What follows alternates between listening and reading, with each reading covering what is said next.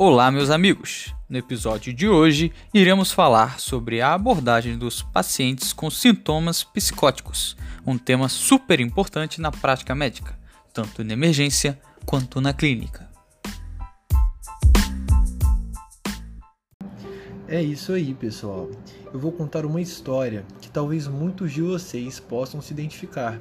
Estava eu no meu primeiro plantão de emergência no Hospital Souza Guiar, muito nervoso e tenso com tudo que poderia aparecer. Após realizar uma sutura, vi chegando logo ali um paciente passando em uma maca, se mexendo e falando bem alto. Logo depois, fui ver do que se tratava. Perguntei a uma amiga que estava acompanhando o caso e ela disse que ele estava tendo sintomas psicóticos. Neste momento, eu percebi que não sabia exatamente o que eram esses tais sintomas. E logo após ela me indagou: E então, como iremos proceder com esse caso? Bateu um frio na barriga, fiquei muito tenso e com medo de responder. Não conseguia sair uma palavra da minha boca. A minha sorte é que o meu grande amigo Gabriel Sardinha estava passando com um grupo de amigos e eles me viram nessa situação e puderam me ajudar. Vi o Gabriel e perguntei: Sardinha, você sabe o que são esses sintomas psicóticos? Olá, gente. Aqui é o Gabriel Sardinha. Eu vou começar a introduzir para vocês esse assunto tão interessante que é o estudo dos sintomas psicóticos. De forma geral, a gente tem dois sintomas psicóticos que são de grande importância na prática clínica a alucinação e o delírio. A alucinação é uma alteração da senso-percepção. O paciente que tem alucinação ele vai ter a impressão de ter no seu campo perceptivo um estímulo que na verdade não está lá. Então esse estímulo ele pode ser tátil, ele pode ser visual, ele pode ser auditivo, entre outros. O paciente ele pode ter a impressão de que está ouvindo vozes, ele pode ter a impressão de que ele está vendo uma pessoa que não está presente, isso gera muita confusão para ele. Já o delírio, diferente da alucinação, é uma alteração no conteúdo do pensamento. Existem várias definições possíveis para delírio, mas para fins práticos a gente costuma definir o delírio como uma convicção extraordinária e irremovível acerca de uma ideia que é construída sobre um raciocínio patológico, ou seja, que não possui causalidade lógica. Por exemplo, um paciente que afirma que está sendo perseguido pela polícia porque ele não encontrou cebola no mercado. Não existe uma relação entre a ideia e os motivos apresentados. Por isso a gente diz que essa ideia é um delírio. E agora eu vou passar para minha colega Ellen, que vai falar um pouquinho sobre a ectoscopia desses pacientes.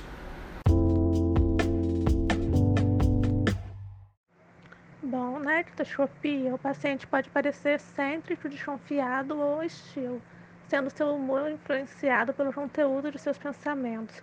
Por exemplo, um paciente com delírio de grandeza pode parecer eufórico. É importante falar que o médico não deve fingir aceitar os delírios, porque isso pode confundir ainda mais a noção de realidade do paciente. Além dos delírios e alucinações, o paciente pode ter desorganização do pensamento, que vai ser perceptível através de um discurso que muda de um tópico a outro sem nenhuma associação, chegando até mesmo a ser incompreensível em alguns casos. Outro sinal é o comportamento motor desorganizado, podendo em alguns casos chegar à catatonia. O paciente pode ter uma agitação imprevisível ou redução na reatividade ao ambiente, variando da resistência a instruções até uma postura rígida ou bizarra, podendo até chegar à falta total de respostas motores e verbais. O paciente pode apresentar também sintomas negativos, o que é mais preeminente na esquizofrenia. Os dois principais sintomas negativos são a expressão emocional diminuída e a avolia, que é uma redução em atividades motivadas, auto-iniciadas e com finalidade. Outros sintomas negativos são a anedonia, que é a capacidade reduzida de ter prazer através de estímulos positivos, e a alogia, que é a produção reduzida do discurso, e por último, a falta de sociabilidade. Obrigado pela elucidação, meus amigos. Mas ainda fiquei com uma dúvida. Quais são as etiologias mais importantes desses sintomas? Isa Araújo, você pode me explicar? Então, Gustavo, a principal entidade que vem à mente quando falamos de psicose e sintomas psicóticos é a esquizofrenia, que, embora seja referida como uma única doença, na verdade constitui um espectro de transtornos heterogêneos em sua apresentação clínica e em seu tratamento. As idades de pico do início do transtorno variam com o gênero, entre 10 e 25 anos para os homens e entre 25 e 35 para as mulheres, persistindo durante toda a vida e prejudicando em muito o funcionamento social da pessoa. Os sintomas característicos envolvem uma gama de disfunções cognitivas, comportamentais e emocionais, e nenhum sintoma é patognomônico. O curso clássico é de exacerbações e remissões. A esquizofrenia apresenta grande riqueza alucinatória, predominando as alucinações sinestésicas e auditivas, sendo as alucinações visuais mais raras.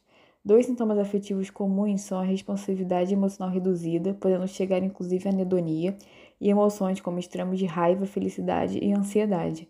É importante salientar que o diagnóstico da esquizofrenia é essencialmente clínico, contando com a história psiquiátrica e o exame de estado mental, não tendo nenhum exame laboratorial que auxilie. Agora a Isa Gutierrez vai falar um pouco sobre delírio e demência, outras etiologias importantes de sintomas psicóticos. Pois é, Isa, sabia que a demência e o delírio também podem evoluir com sintomas psicóticos? Pois é. O delírio, começando, é uma síndrome caracterizada pelo comprometimento do nível de consciência e da atenção de forma aguda. É um transtorno muito comum, principalmente em ambientes de enfermaria, de UTI, nos quais a gente vai ter, ao anoitecer, o nosso paciente desenvolvendo aqueles sintomas confusionais. Os principais fatores de risco para o desenvolvimento do delírio são uma idade avançada e lesão cerebral pré-existente, como a demência, o tumor. E a presença do delírio durante a internação é um sinal de mau prognóstico. Em relação às etiologias, praticamente qualquer alteração importante da homeostase pode desencadear, mas principalmente alguma doença do sistema nervoso central, alguma doença sistêmica como insuficiência cardíaca, insuficiência renal e também intoxicações ou abstinência de agentes farmacológicos ou tóxicos, incluindo álcool, que é bem comum na nossa cultura. Em relação à demência, em contrapartida, ela é uma síndrome caracterizada por múltiplos comprometimentos e ela ocorre de forma insidiosa ao longo de meses, semanas, não é de forma aguda igual a demência. Ela tem causas reversíveis e não reversíveis, sendo a mais comum a Alzheimer, seguida pela causa a doença de Alzheimer, sendo seguida pela doença vascular, e ela costuma iniciar com o paciente esquecendo fatos comuns da vida, como deixar a panela no fogo, trocar objetos de lugar. Depois pode ter uma alteração da linguagem, depois uma desorientação, que é inicialmente no tempo e no espaço, depois autopsiquicamente.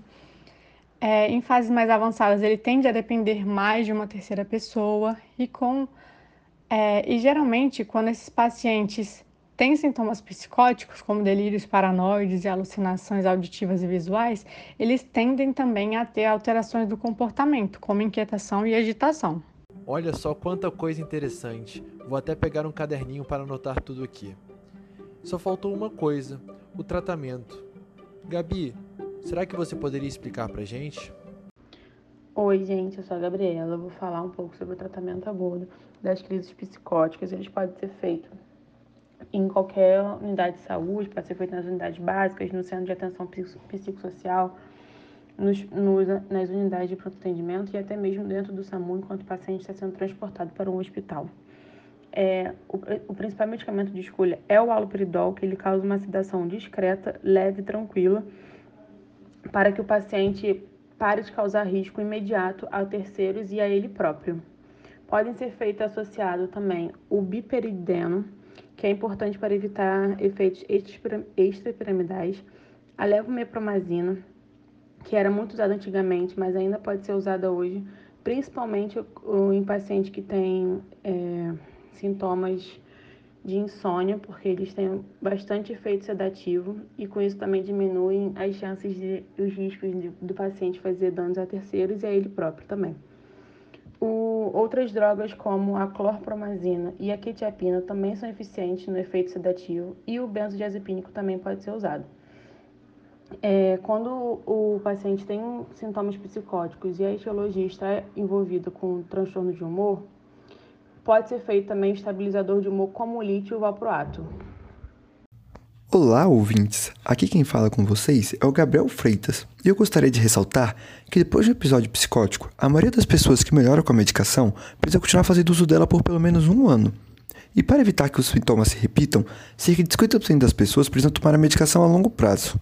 Juntamente com esse tratamento farmacológico, deve ser feita a psicoterapia individual, com o objetivo de desenvolver a relação colaborativa entre família, paciente e médico, de forma que o paciente consiga aprender a entender e tratar a sua enfermidade, tomar os fármacos conforme prescrito e controlar o estresse mais efetivamente. Além da psicoterapia individual, também podemos usar a terapia cognitivo-comportamental que é uma forma de psicoterapia que aborda a interação entre crenças, pensamentos, sentimentos e comportamentos. Segundo esta metodologia, os transtornos emocionais e as distorções cognitivas não são resultados das situações em si, mas sim das interpretações e representações dos eventos internos e externos que determinam a forma como interagimos com a situação.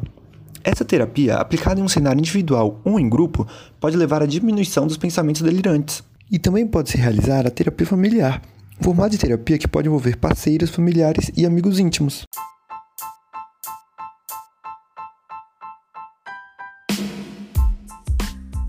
E finalizamos por aqui o nosso podcast sobre a abordagem dos pacientes com transtornos psicóticos. Se ainda restarem dúvidas, podem entrar em contato conosco para que possamos saná-las para vocês. Muito obrigado por estarem conosco até o final. Até breve.